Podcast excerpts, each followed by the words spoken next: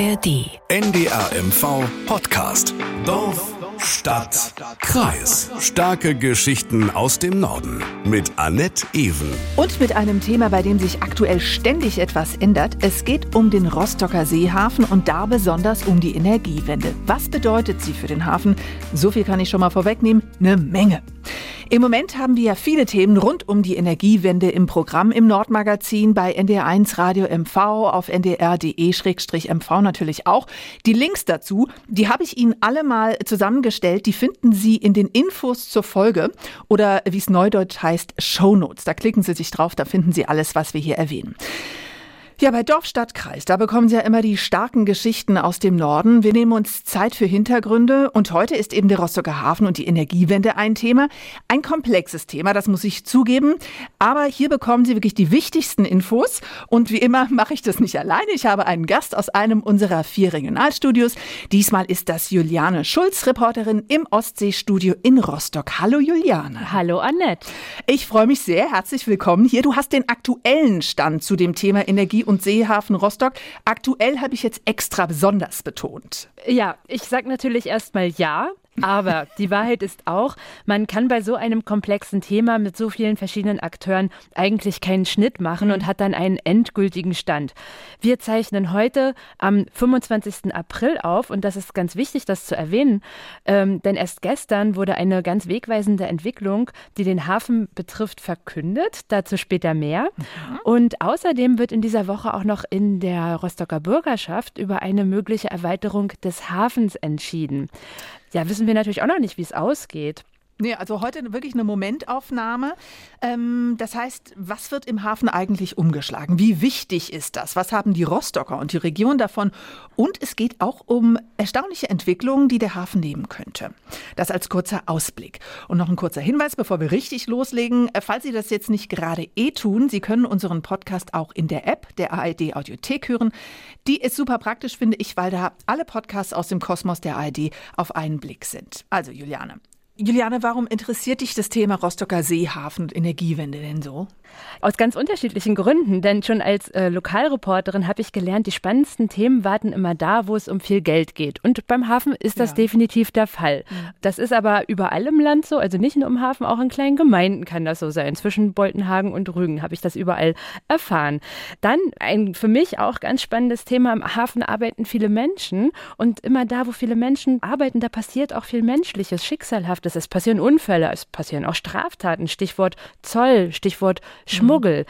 Dann habe ich jetzt gelernt, ist der Hafen natürlich auch ein Seismograph für politische Entwicklung in der Welt, für wirtschaftliche Entwicklung, auch für klimatische Entwicklung. Ganz kleines Beispiel hat zum Beispiel der Rhein Niedrigwasser, dann kommt auch bei uns im Rostocker Hafen plötzlich mehr Ware an, weil mm, klar, weil, weil, die Schiffe nicht mehr fahren. Genau, können. weil die nicht mehr über den Rhein konnten. Mhm. Genau. Und ja, Thema politische, wirtschaftliche Entwicklung. Wir wissen eben auch, dass im Zuge der Ukraine Krise natürlich auch in Rostock plötzlich mehr Öl angekommen ist. Auch da hm. komme ich später nochmal dazu. Aber was den Ausschlag für diesen Podcast gab, das Thema Hafen, Seehafen ist sehr komplex und ich habe bestimmte Sachen einfach gar nicht so richtig verstanden. Plötzlich war das Wort Energiehafen in der Welt und ich habe mich gefragt, was passiert da genau? Wer sind die Akteure? Wer ist im Gespräch miteinander?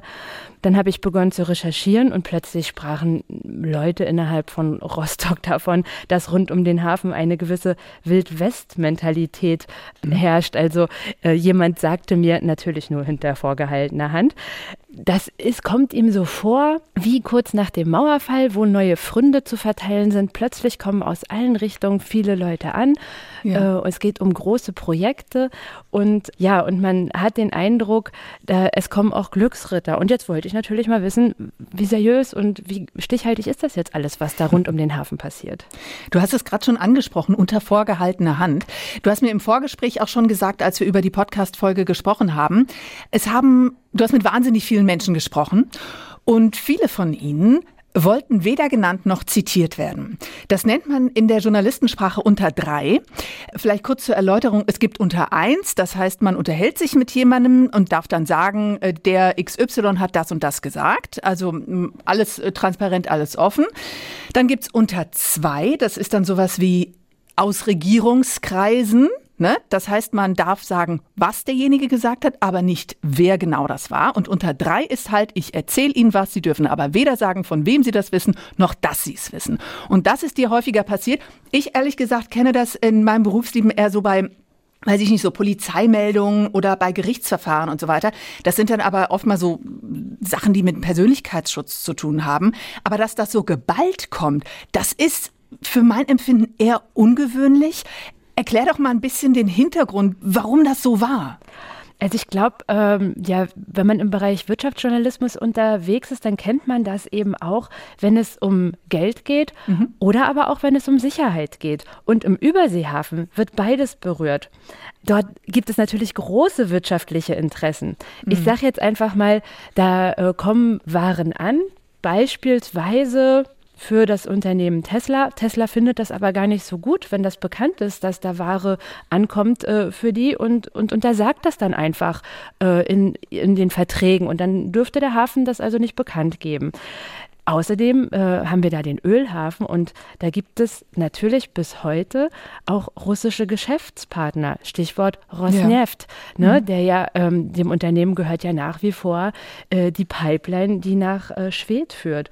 Und es gibt natürlich auch kritische Infrastruktur im Hafen. Also es geht zum einen um die Ölversorgung, eigentlich ja fast ganz Ostdeutschlands. Mhm. Und ähm, natürlich hat man auch Angst ja, vor, vor Hackerangriffen. Ne? Und gerade ähm, ja, vor dem Hintergrund der Zerstörung der Pipeline in der Ostsee äh, haben wir ja gesehen, dass es ja durchaus auch ähm, berechtigte Angst gibt, dass kritische Infrastruktur angegriffen wird. Geld spielt auch deshalb eine Rolle, weil in den kommenden Jahren Projekte in Milliardenhöhe im Hafen umgesetzt werden sollen. Und da wollen Firmen und Geldgeber sich nicht zu früh in die Karten schauen lassen. Ja, aus ganz unterschiedlichen Gründen übrigens. Ach, hört sich alles wahnsinnig spannend an. Welche Projekte sind das denn, die da geplant sind, über die man kaum sprechen darf? Ja, das sind Projekte, auf die wir später noch intensiv eingehen mhm. müssen. Schon mal vorab, es geht um zwei Anlagen zur Produktion von Wasserstoff, ein Ammoniakcracker. Ja. Und was ist das? Ich kenne kenn Cracker zum Essen, aber das ist es vermutlich nicht. Nein, es äh, bleibe gespannt. Da ja. gehe ich nachher später nochmal ganz okay. genau drauf ein. Und es geht auch um einen Elektrolyseur. Auch da, keine Ahnung, was das auch ist. Auch da reden wir noch drüber. Okay. Und, und außerdem soll ein neuer Anleger im Hafen gebaut werden, damit dort größere Schiffe anlegen können. Und ja, in, äh, in der Summe könnte dieser Ausbau der Hafeninfrastruktur, denn nichts anderes ist das, mhm. zu Folgeinvestitionen auch für mögliche Industrieanlagen führen. Also es geht um viel Geld im mhm. Hafen. Also Ammoniak Cracker, so war das, ne? Und Elektrolyseur, darauf kommen wir noch zurück, hast du versprochen. Aber lass uns wirklich noch mal zum Anfang gehen. Also der Seehafen Rostock, der hat eine lange Geschichte, war natürlich für die Hanse bedeutend, ganz klar. Aber er ist über die Jahrhunderte äh, ja ein wichtiger Wirtschaftsfaktor für die Stadt geblieben, ne? Ganz genau. Also grundsätzlich der Hafen oder Rostock als Hafenstadt, das wissen wir alle, hat ja schon äh, seit der Hansezeit eine ganz mhm. große Bedeutung. Und dann zu DDR-Zeiten äh, 1960 wurde der Seehafen dann geplant und gebaut. Und für die DDR war dann der Rostocker Seehafen natürlich das Tor zur Welt. Und ja, bis heute ist der Seehafen nicht nur für Rostock wichtig, sondern, hatte ich ja auch schon kurz erwähnt, für ganz Ostdeutschland allein durch die Versorgung äh, mit Öl, das hier anlandet. Und auch künftig, das wissen wir jetzt schon und darüber sprechen wir ja heute, wird Rostock und der Seehafen eine tragende Rolle spielen bei der Energiewende. Ja, auf dem Punkt, es geht beim Hafen ja immer um Warenumschlag. Mhm. Und das war zur Hansezeit so und das ist auch heute so. Gut, die, die, Ware hat sich etwas geändert über die Jahrhunderte. Was wird denn da jetzt heute umgeschlagen? Das sind im Wesentlichen vier Kategorien. Mhm. So, das sind Flüssiggüter, also Öl, und Diesel zum Beispiel, ja. kommt im äh, Ölhafen an. Das sind Stückgüter, zum Beispiel Autos. Mhm. Das sind äh, Schüttgüter, Vielleicht. Das sind so herrlich deutsche Worte. Ne? Ja, naja, äh, Hafen, Hanseshalt ist ein altes Thema. Da ja, haben sich klar. natürlich die schönen alten Worte noch mhm. äh, erhalten. Da sind wir noch nicht so im Englischen. Das stimmt. Bei den Schüttgütern sind wir zum Beispiel bei Kohle, Dünger, Getreide. Mhm. Und dann gibt es noch die sogenannten Fähr- und Roro-Güter und die machen auch den mhm. größten Teil des äh, Warenumschlags aus. Also Fähre, Kreuzfahrtschiffe, das kann man sich noch vorstellen. Mhm. Die laufen da ein und laufen da aus. Das kennen wir. Roro-Güter sind im Grunde Waren, die man ja auf, aufs Schiff rollen kann, zum Beispiel in äh, Waggons oder LKWs. Und ähm, da gehört dann eben auch Papier dazu, Sperrholz, Zellulose. Und ich hatte ja vorhin äh, gesagt, dass man eben auch die Entwicklungen der äh, Wirtschaft und Weltpolitik ähm, ablesen kann. Also zum Beispiel gab es äh, im vergangenen Jahr einen großen Streik der finnischen Papierindustrie und das hatte auch unmittelbare Auswirkungen auf den Rostocker Hafen. Der hat das nämlich ganz deutlich in seiner Bilanz gespürt und da sind dann nämlich weniger Papierwaren und Zellulose angekommen. Na klar, hängt alles zusammen, ne? Ganz genau.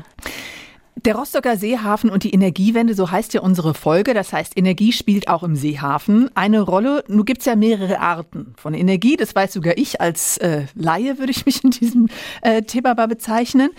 Lass uns die mal durchdeklinieren, äh, wie wichtig was in Rostock ist. Kohle. In, von welcher Größenordnung sprechen wir da? Das ist nicht sonderlich viel, ne, meine ich. Kohle gehört zu den Schüttgütern. Also mhm. insgesamt an Schüttgütern kommen 4,2 Millionen äh, Tonnen da jedes Jahr an. Ich würde jetzt nicht sagen, dass es wenig ist. Was man aber auf jeden Fall sagen kann, ist die Bedeutung auf jeden Fall abnehmend von mhm, okay. Kohle. Denn äh, bislang kommt also die Kohle für das Rostocker Kohlekraftwerk dort an. Wir wissen aber, dass das bis 2028 stillgelegt werden soll und demzufolge wird da auch in Zukunft nicht mehr so viel Kohle ankommen. Dann wird auch Holz umgeschlagen? Holz ist weniger bedeutsam. Da gibt es eben mehr Umschlag im Fischereihafen und vor allen Dingen in Wismar ja. wird äh, sozusagen in Mecklenburg-Vorpommern Holz umgeschlagen. Allenfalls als Hackschnitzel hat das sozusagen Bedeutung. Mhm. Und auch da wieder ganz spannend. Wir, vor einigen Jahren als Reporterin äh, können wir uns da, glaube ich, gut dran erinnern, hat der Wald von Lübten gebrannt. Ja. Weißt du es noch? Das war ja, ja ein ganz großes Ereignis. Ganz mhm. genau. Und nachdem dann also die Feuer gelöscht waren, wurden die Bäume die gefallen sind oder gefällt werden mussten, eben zu Hackschnitzeln verarbeitet und das Ach. ist dann über den Rostocker Hafen nach Dänemark verschifft worden. Also auch da hat man es wieder gespürt im Hafen. Mhm. Stichwort Öl, haben wir ja schon kurz drüber gesprochen, sagt es trotzdem nochmal ein Satz, spielt in Rostock auch eine Rolle? Öl spielt aktuell eine ganz große Rolle, dann, wie gesagt, im Zuge der Ukraine-Krise ist natürlich jetzt viel mehr, kommt jetzt viel mehr Öl in Rostock an. Die Druschba-Pipeline sozusagen äh, mhm. ist, ist äh, geschlossen über den äh, Weg über Polen und demzufolge kommt das Öl jetzt in Tanks an. Es ist aber nur ein Sondereffekt, so nennen das die Wirtschaftsleute, äh, weil man eben natürlich in Deutschland weiß, dass wir weggehen wollen von der fossilen Energie. Also jetzt zur Zeit, klar, kommt viel mehr Öl an, aber äh, langfristig gesehen wird das auch wieder sinken an Bedeutung, weil wir ja eben, wie gesagt, wegkommen wollen von diesem Energieträger. Mhm. Du hast es schon angesprochen. Wir sind jetzt bei den erneuerbaren Energien, Solarenergie. Ja, Solarenergie spielt direkt keine Rolle, sehr indirekt. Mhm. Auch da kommen wir ja wieder nachher drauf, nämlich auf Wasserstoff und Ammoniak. Aber es gibt jedenfalls keine Photovoltaikanlagen von Bedeutung dort im Hafen. Thema Wind in Rostock? Ja, auch das spielt eine Rolle, denn es gibt ja äh, die Offshore-Windparks vor äh, Rostocks Küste und äh, die sind dann verbunden über eine Leitung äh, des Netzbetreibers 50 Hertz äh, und der, der Strom sozusagen aus der Windkraft kommt äh, in Rostock an, wird weitergeleitet mhm. und es gibt noch ein zweites Projekt, nämlich die Stadtwerke haben einen großen Wärmespeicher im Bereich der Warnow und ähm, Dort wird in diesem Jahr noch eine Power-to-Heat-Anlage eröffnet werden. Das ist eine Anlage, die Windkraft nutzt. Und zwar immer dann, wenn ganz besonders viel Wind ist oder sogar Sturm ist. Dann springt einfach gesagt diese Anlage an ja. und erhitzt das Wasser dann in diesem riesigen Wärmespeicher. Power-to-Heat, vielleicht das noch als Erklärung. Das ist, wenn man aus Strom Wärme erzeugt, ne? Ganz genau. Habe ich eine Energieart vergessen? Die grüne Energie.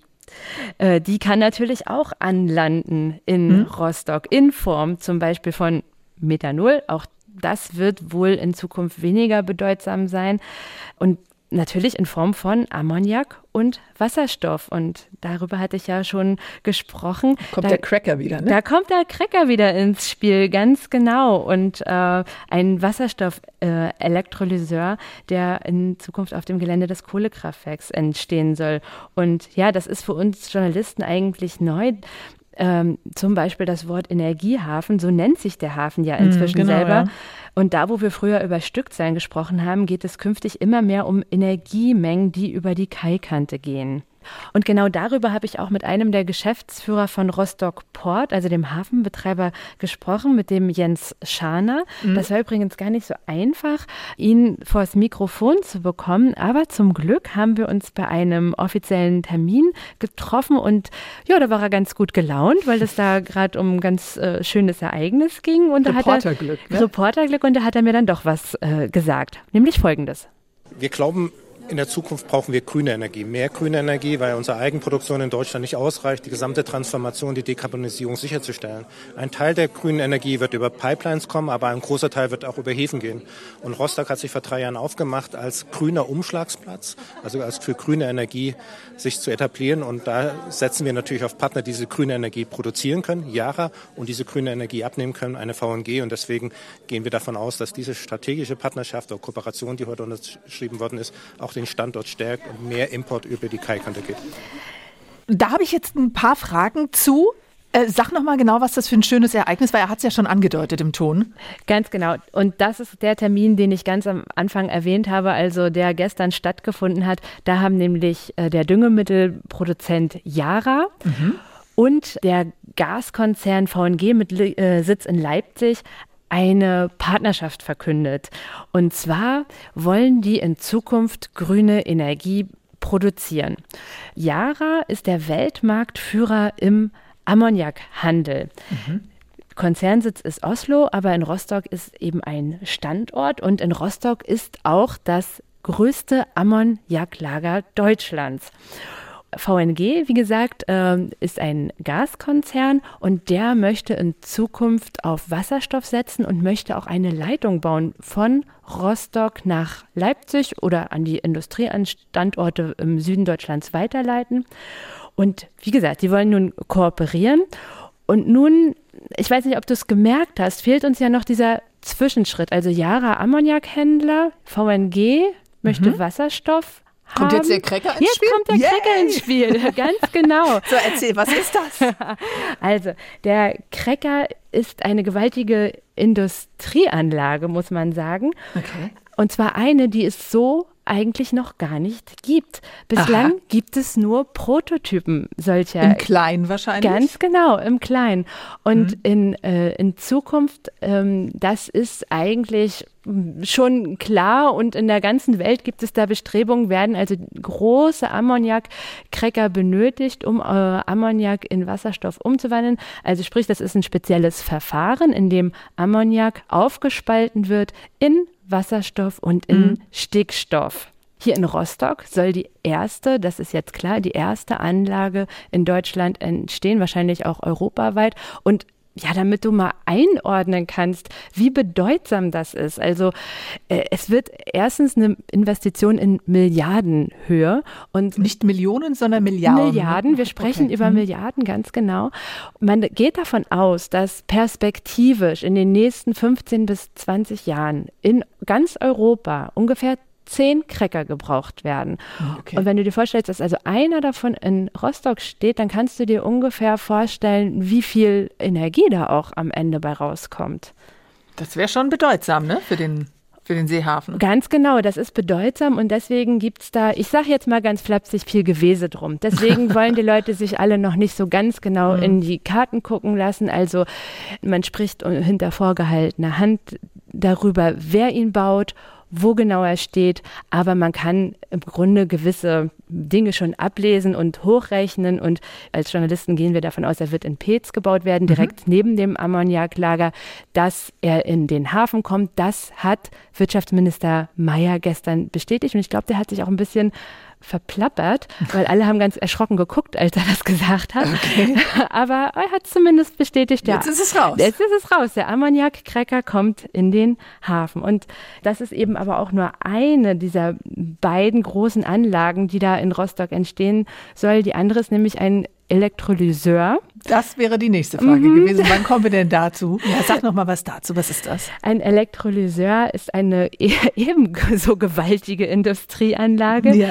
die aus Wasser, Wasserstoff ähm, produziert. Okay. Und Damit aber das gibt schon diese Anlagen, ne? Es gibt Elektrolyseure, aber eigentlich mh, hm, auch noch nicht so in der Größenordnung. Mhm. Also in Rostock soll wohl auf dem Gelände des Kohlekraftwerks erstmal einer mit 100 Megawatt entstehen. Das ist schon eine gewaltige Leistung und der soll dann in den nächsten Jahren auf ein Gigawatt sozusagen hochgefahren werden. Also um mal flapsig zu sagen, die PS sollen aufgedreht werden, die da auf die Straße gebracht werden, mit, mit denen der Wasserstoff produziert wird. Das hört sich jetzt alles so wahnsinnig äh, grün und zukunftsträchtig ähm, an und Wasserstoff ist ja auch ein großes Thema, weil es CO2-neutral ist und so weiter und so fort. Wenn das jetzt aber alles so großartig ist und wir alle uns äh, freuen, dass es diese Technologie gibt, warum machen wir das nicht alle schon längst so? Also warum ist nicht Wasserstoff überall zu finden? weil es diese Anlagen eigentlich noch gar mhm. nicht gibt. Also wir sprechen jetzt über Zukunftstechnologie. Wir wissen in der Theorie schon alle, wie, dass wir diese Anlagen brauchen. Und jetzt kommen die großen Unternehmen, also ich sage mal Stichwort ThyssenKrupp, die sagen, wir sind in der Lage, diese Anlage zu bauen, mhm. euch hinzustellen. Und jetzt gibt es, das gehört auch zur Wahrheit, natürlich auch die entsprechenden Förderprogramme überhaupt erst der, der Bundesregierung.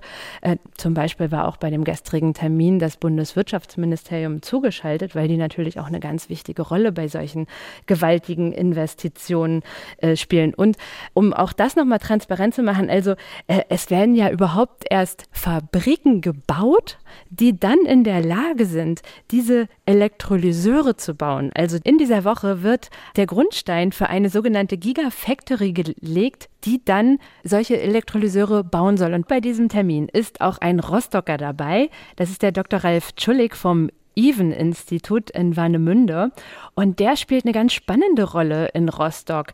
Der ist ja so ein, so ein richtiger Netzwerker. Er berät die Landesregierung, mhm. äh, der berät auch äh, die Stadt Rostock in verschiedenen Gremien und der ähm, ist mittlerweile auch der CEO des sogenannten Energiehafens Rostock, also Energy Ports Rostock.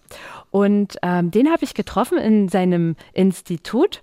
Und dort haben wir ganz lange gesprochen. Er ist, ähm, ja, der steckt so richtig im Stoff, kann einem Zusammenhänge erklären. Und der ist auch so eine ganz spannende äh, Type, sieht so ein bisschen aus wie ein Barista im Prenzlauer Berg mit, mit so ein Hipster oder so ein Hipster mit Zopf und fährt auch konsequent S-Bahn, hat sich auch mhm. ganz der grünen Energie äh, verschrieben. Und ja, der hat mir erzählt, wie bedeutsam die Entwicklungen äh, jetzt in Rostock und im Hafen sind und freut sich wie verrückt, wie, wie wir das auch gleich hören werden, darüber, dass Rostock mal ganz vorne mitspielt bei der Energiewende. Wir sind vor der Welle. Und das wollen wir auch immer kommen. Wenn man Projektmanagement macht, dann will man immer vor die Welle kommen und nicht irgendwelchen Dingen hinterher rennen. Und hier sind wir das. Wir haben letztes Jahr im September ein Energiehafenforum gemacht im Rahmen der Baltic Sea Business Days. Organisiert vom Land haben wir nochmal ein ganz klitzekleines Forum hier gemacht in der Hansestadt ähm, mit einem sehr ausgewählten kleinen Teilnehmerkreis und genau die Player, die jetzt hier die nächste Stufe des Projektes Montag verkünden werden, haben den Initialschuss letztes Jahr im September in Rostock gemacht im Ratskeller. Ist das nicht toll? Wir waren vor der Welle von Anfang an. Äh, wir haben die Idee gehabt, dass Ammoniak eben nicht nur für Stickstoffstinger gut ist, sondern dass die Voraussetzungen Ammoniak auch großskalig als Energieträger zu nutzen, anzulanden, umzuwandeln, Wasserstoff zu erzeugen, die das dann weiterzuleiten zu können. All diese Voraussetzungen, die sind so ideal wie fast nirgendwo in Deutschland in Rostock vorhanden. Da hake ich gerade noch mal ein. Er hat sich da bezogen auf einen, auf den Termin gestern, muss ich sagen. Heute ist ja der 25. ein Dienstag und gestern am Montag ist diese Kooperation unterzeichnet worden. Ganz genau. Wir müssen noch mal über Wasserstoff reden. Und zwar der Chef der Greifswalder Stadtwerke, Thomas Brause heißt der. Mit dem habe ich auch schon einen Podcast gemacht. Nummer 75 war das, falls Sie da noch mal reinhören möchten. Der beschäftigt sich äh, natürlich mit viel grüner Energie. Und der hat mir mal gesagt, Wasserstoff ist der Champagner der Energiewende, weil er so teuer ist in der Herstellung. Nach dem, was du alles erzählt hast, kann ich das jetzt verstehen. Ich meine, der Weg bis zum Wasserstoff das ist noch ein bisschen, ne? Das bis ist, wir das wirklich nutzen können. Das ist noch ein bisschen. Und ja, Wasserstoff ist natürlich das Produkt, was wir dann als Energieträger am Ende haben wollen. Wasserstoff hat aber auch ein paar Nachteile. Mhm. Ähm, denn es gibt ja Gründe, warum wir jetzt in Rostock davon sprechen, Ammoniak zu importieren und nicht Wasserstoff. Denn den kann man schlichtweg nicht mit Schiffen von irgendwo auf der Welt nach Rostock bringen. Der, mhm. der ist ja ganz leicht, der hat ganz kleine Moleküle, die verfliegen. Also musst dir vorstellen, wenn man irgendwo mit Sonnenenergie irgendwo auf der Welt ähm, Wasser zu Wasserstoff umwandelt, dann äh, würde und man würde ihn dann auf ein Schiff laden und das Schiff würde dann da losfahren, bei uns ankommen, dann wäre einfach nichts mehr da. Ja, nichts mehr da. Mhm. Und äh, deshalb nutzt man sozusagen Ammoniak als Träger. Man kann nämlich diesen Wasserstoff dann ähm, mit Stickstoff sozusagen verbinden. Stickstoff, das ist ganz einfach überall vorhanden in unserer Luft das ist ja das mhm. häufigste Element, macht daraus Ammoniak, den kann man ganz leicht mit äh, Schiffen dann mit ganz wenig Druck und ganz äh, geringer Kühlung flüssig über die Weltmeere schippern. Das passiert auch heute schon jeden Tag. Yara, wie gesagt, ist ja schon der Weltmarktführer darin und macht ja. das. Und dann kommt der Ammoniak hier an und dann machen wir unseren Wasserstoff daraus. Und du hattest ja vorhin noch äh, diese wichtige Frage gestellt, wie grün ist das denn alles? Mhm. Da sind wir ja noch gar nicht so ganz darauf eingegangen. Ne? Zum einen gibt es eine ganz tolle Podcast-Folge Dorf, Stadt, Kreis darüber. Da habe ich mich nämlich selber... Da nur tolle Podcasts. Ja, und da habe ich mich nämlich selber belehren lassen, ja. äh, welche Farbenlehre dann Wasserstoff haben kann. Um es mal ganz knapp auf den Punkt zu bringen, wir reden von grüner Energie, wir reden von grünem Wasserstoff immer dann, wenn der also ohne äh, Kohlenstoff sozusagen produziert wurde, ohne dass fossile Energieträger äh, benutzt wurden. Mhm. Also wenn er mit Solarkraft oder Windkraft produziert wird, dann ist er grün. Okay. Momentan gibt es auf der Welt ganz, ganz wenig äh, grünen Wasserstoff. Es gibt allenfalls blauen Wasserstoff. um nochmal diese, um diese Farbe äh, einzuführen. Das ist Wasserstoff, wenn bei der Produktion Kohlenstoff zwar entsteht, also abgespalten wird, aber dieser dann eingelagert wird ganz tief in der Erde, unter der Erde kann man äh, Kohlenstoff einlagern, sodass er sozusagen nicht in die Umwelt gerät und dann spricht man von blauem Wasserstoff. Lass uns mal über das Thema Wertschöpfung sprechen, auch ein wunderbares Wort, wie ich finde. Also Yara und VNG war es, glaube ich, ne? Ganz genau. Und auch der Hafen, die werden natürlich ähm, daran Geld verdienen oder hoffen, mit dieser Energiewende Geld zu verdienen. Aber was hat denn jetzt der normale Rostocker beziehungsweise auch die Region davon? Ich vermute mal Arbeitsplätze. Im Idealfall auch welche, die bleiben. Fragezeichen? Na, Arbeitsplätze, das ist natürlich immer die ganz große Hoffnung. Mhm. Aber man muss sagen, das sind erst einmal Investitionen in Infrastruktur. Also okay. Sprich, es ist jetzt nicht so, dass da in Größenordnung in einem äh, Ammoniakkräger Arbeitsplätze entstehen oder im Umfeld eines Elektrolyseurs. Das sind ganz wenige. Ja. Aber das kennen wir ja auch schon aus Lubmin, denn wir wissen ja auch, dass dort an der Anlandestelle der Ölpipeline gar nicht so viele Arbeitsplätze entstanden wären. Ähm, das stimmt, ja. Also man muss sich das im Grunde so vorstellen, Rostock bereitet jetzt den Bauplatz vor, also mhm. legt die Leitungen und so weiter und die Häuslebauer müssen dann schon noch kommen. Ähm, dennoch gibt es natürlich große Hoffnung in der Stadt, dass genau das passieren wird und dazu hat mir auch der äh, stellvertretende Rostocker Oberbürgermeister Chris von Wirtsch-Rekowski etwas gesagt. Den habe ich nämlich auch bei diesem Termin gestern, also wir hatten es ja schon gesagt. Am 24. Am 24. Genau. getroffen. Ganz genau. Wir hören uns das mal an. Das sind unglaubliche Chancen damit verbunden, eine Drehscheibe zu werden für den Import von Energie.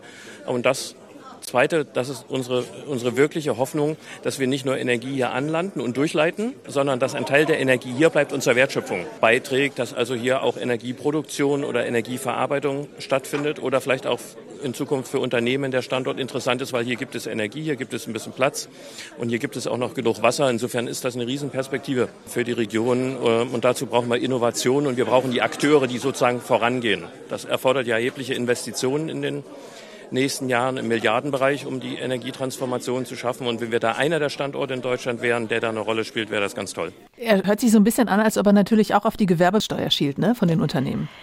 Ja, na klar. Hm. Der, der, ist ganz, äh, hast es ja vorhin gehört, ganz angeknipst. Ähm, das Bild eines Duracell-Häschens kommt einem noch so ein bisschen in den Sinn. Also äh, ja, da sind ganz viele Leute erstmal recht euphorisch. Man muss da auch als Journalistin ehrlich gesagt ein bisschen aufpassen, dass man sich nicht von dieser ganzen Aufbruchstimmung mitreißen das lässt. Das stimmt, ja. Mhm. Ne, weil wir reden bei der Energiewende am Ende dann doch von Dekaden, innerhalb mhm. äh, derer das passiert. Also wir reden davon, dass wir frühestens vielleicht 2026 etwas sehen werden, vielleicht in Form einer Wasserstoffleitung, vielleicht auch schon eines Elektrolyseurs, aber ansonsten gehen wir da tatsächlich in die 2030er Jahre rein. Du hast jetzt gerade von einer Leitung gesprochen. Eine Wasserstoffleitung, sag dazu bitte nochmal was. Genau, also VNG, das ist ja der Partner von Yara, der hat ein Tochterunternehmen, das heißt Ontras und die planen bereits eine Wasserstoffleitung, die soll gebaut werden, äh, mindestens zwischen Leipzig und Rostock. Vielleicht geht sie auch noch weiter in den Süden zu den jetzt schon bestehenden größeren Industriestandorten. Ähm, mhm. Habe ich ehrlich gesagt noch nicht gehört, dass äh, diese Leitung geplant ist. Hm? Das finde ich, hört sich jetzt aber so ein bisschen kontraproduktiv an. Also wäre es nicht einfacher, keine Leitung zu bauen in den Süden, mit dem Ziel, dass die Industrie sich halt im Norden ansetzt, da wo die Energie ja, bald auch produziert wird? Also ehrlich gesagt finde ich diesen Gedanken ja total naheliegend. Aber wenn wir jetzt Siehste? Ja, aber wenn wir ein bisschen äh, weiterdenken, dann sehen wir, dass das ja auch mit der Windkraft schon gar nicht funktioniert ja. hat. Ne? Denn die leiten wir ja weiter auch in den äh, Süden. Da hat es ja auch mit der Industrieansiedlung mhm. nicht ganz so gut funktioniert. Aber dennoch, es ist eine Chance auf Industrialisierung. Und zwar äh, nicht deshalb, weil wir jetzt davon ausgehen müssen, dass in nächster Zeit hier ein großer Autobauer aus Süddeutschland äh, die die Produktion komplett in den Norden verlegt. Aber es wird andere Industrie in Zukunft geben. Denn diese Elektrolyseure zum Beispiel und diese Ammoniakkräcker, die müssen ja auch irgendwo gebaut werden. Mhm. Ebenso Chipfabriken und andere Zukunftstechnologien. Und die wollen grün produzieren. Und natürlich wollen die und werden die auch, äh, in, ich sage es jetzt einfach mal, ich, so weit kann man sich aus dem Fenster lehnen, äh, werden die sich auch irgendwo ansiedeln, wo sie relativ unkompliziert an grüne Energie Energie kommen. Ja, das hört sich irgendwie alles in allem an wie so ein Selbstläufer, ne? Also alle finden das großartig, alles ist grün, alles wird toll. Jetzt hast du aber auch von großen Fabriken gesprochen und dann kommt man mit der mit dem Grün ja irgendwann an seine Grenzen. Ähm, ich denke da an ja, die Orte, wo das gebaut wird. Was sagen denn die Kritiker zu dieser Weiterentwicklung des Hafens, zu diesen großen Bauten und Ansiedlungen, die da geplant sind? Da gibt es durchaus einige Kritiker und es gibt auch durchaus einige Probleme mit diesen ganzen Plänen. Ja. Also Problem Nummer eins: Rostock hat kaum Flächen. Also ich habe ja gesagt, äh, noch in dieser Woche wird über eine Hafenerweiterung gesprochen. Mhm. Da reden wir von 27 Hektar, die dazukommen könnten. Und da steht auch schon äh, ganz viel äh, sozusagen Industrie in den Startlöchern, die da Interesse dran hat. Offiziell sagt natürlich noch niemand, wer das ist. Aber sollte du dann, weißt es natürlich. sollte dir dann kommen, werden diese Flächen auch schnell weg. Aber damit Rostock in Größenordnung äh, Industrie ansiedeln kann, äh, kommt die Stadt überhaupt nicht drum herum, mit dem Umland zu kooperieren. Denn im Umland mhm. gibt es Flächen. Und ganz spannender Punkt, bei dem Termin bei der Kooperation zwischen Jara und VNG war ja der stellvertretende Oberbürgermeister Rostocks da. Der ganze Termin hat aber gar nicht auf Rostocker Stadtgebiet stattgefunden, sondern auf Gebiet des Landkreises. Und von Writschrikowski sagte auch, er ist hier und er darf auch für den Landkreis sprechen. Das äh, spricht also schon sehr für eine äh, Kooperation, die mhm. sich da so anbahnt. Zweites Problem, der Hafen möchte gerne wachsen mhm. und es gibt auch eine Fläche, die in dieser ja, Hafenentwicklungsplanung immer schon vorgesehen war und das ist eine Fläche rund um den sogenannten Pezer Bach. Das ist ein naturnahes Moor ja, und äh, mhm. seit Jahrzehnten redet man schon darüber, dass man diese Fläche eigentlich auch ganz gerne bebauen würde. Aber das wäre natürlich total kontraproduktiv, wenn man mhm. grüner Energiehafen werden möchte und auf der anderen Seite ein Moor trockenlegen mhm. würde. Denn wir wissen, Moor speichert äh, Kohlendioxid in Größenordnung enorm viel. Und legt man das trocken, wird das freigesetzt. Also sämtliche Bemühungen rund um den Energiehafen werden auf der Stelle dahin. Aber da könnte man auch sagen, irgendein Tod muss mal sterben. Ne? Also ja, ich, ich fürchte, äh, also da werden sich die Umweltschützer mhm. definitiv querstellen und da ist auch ja. wirklich die Frage, ist das sinnhaft? Und dann gibt es natürlich noch einen weiteren Umweltaspekt, denn wir dürfen an dieser Stelle ja auch nicht verschweigen, dass Ammoniak giftig ist. Sollte es vielleicht durch ein Leck ins Wasser, also den Pezer Bach oder die Warnow, oder einfach in die Luft gelangen. Ne? Mhm.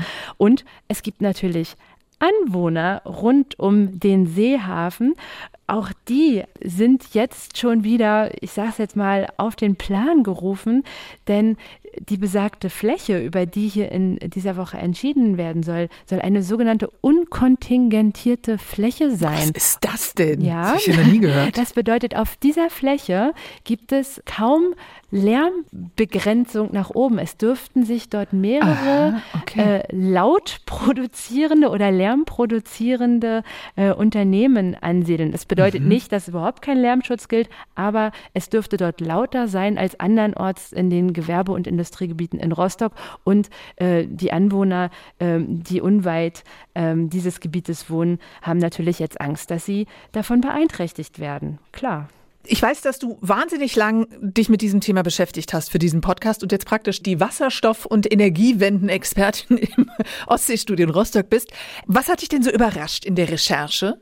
Ja, im Laufe der Recherche haben sich für mich sozusagen klare Bilder ergeben. Ich kam so ein bisschen mit dem äh, Vorurteil oder mit der Befürchtung, äh, das Ganze könnte so eine Blase sein und da wird von vielen großen Projekten geredet und von vielen Investitionen und es könnte nicht so richtig was dran sein.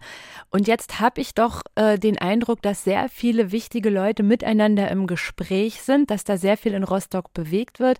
Die Wirtschaft ist mit der Politik äh, im Gespräch, auch mit der Landes- und Bundespolitik und das sieht doch alles äh, so aus, als könnte hier in Rostock etwas Spannendes passieren. Natürlich müssen wir weiter dranbleiben. Und natürlich müssen wir gucken, ob sich da irgendwelche Glücksritter zwischen tummeln. Das ist ja unsere Aufgabe als äh, Journalisten. Aber ähm, ich habe das Gefühl, ich habe jetzt so einen gewissen Überblick über äh, die Pläne. Und äh, auf jeden Fall ist es so, dass ich dranbleiben möchte. Ich finde das ganz spannend. Ja, das hört sich doch so an, als ob wir nicht zum letzten Mal darüber gesprochen haben. Ich würde sagen, da haben wir definitiv nicht zum letzten Mal darüber gesprochen. Klingt also nach einer Fortsetzung. Wir zeichnen die Folge ja etwas vor der Veröffentlichung auf, deswegen gibt es hier ein kleines Update. Die Bürgerschaft in Rostock, die hat am 27. April entschieden, es soll ein maritimes Industriegebiet geben. Das Stadtparlament möchte also einen Bebauungsplan für das Gelände zwischen dem Öl- und dem Chemiehafen aufstellen lassen. Ja, die Begründung ist, die Wettbewerbsfähigkeit des Hafenbetreibers Rostock Port soll verbessert werden. Der Seehafen Rostock soll also größer werden. Also das war, wie erwähnt, nur eine Momentaufnahme um ja eine Menge rund um den Rostocker Seehafen und die Energiewende. Und ich bedanke mich sehr bei Juliane Schulz aus dem Ostseestudio in Rostock. Ich danke dir. Ja, gerne. Und ich bleib dran. So viel ist sicher. das glaube ich. Die Redaktion hatte Judith Greitsch. So, und wer Informationen hat und weitergeben möchte unter 1, 2 oder natürlich auch anonym unter 3, der kann uns gerne schreiben. Die Post liest ausschließlich die Redaktion, brauchen Sie keine Angst zu haben. Sie können uns natürlich auch eine E-Mail schreiben schreiben. Die Adresse lautet dorfstadtkreis.ndr.de. Und wenn Ihnen das jetzt alles noch nicht gereicht hat an Informationen rund um Energiewende und Wasserstoff und was da alles dazugehört, dann hören Sie sich doch mal in den Podcast Wasserstoff, Utopie oder Rettung rein. Den finden Sie natürlich auch in der App der ARD Audiothek. Und damit verabschiede ich mich. Mein Name ist Annette Even.